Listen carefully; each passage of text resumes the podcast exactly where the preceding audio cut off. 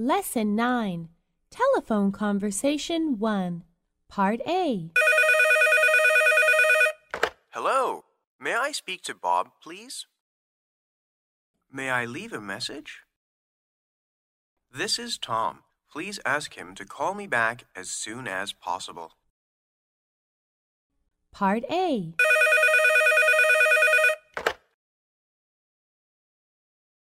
He's not in.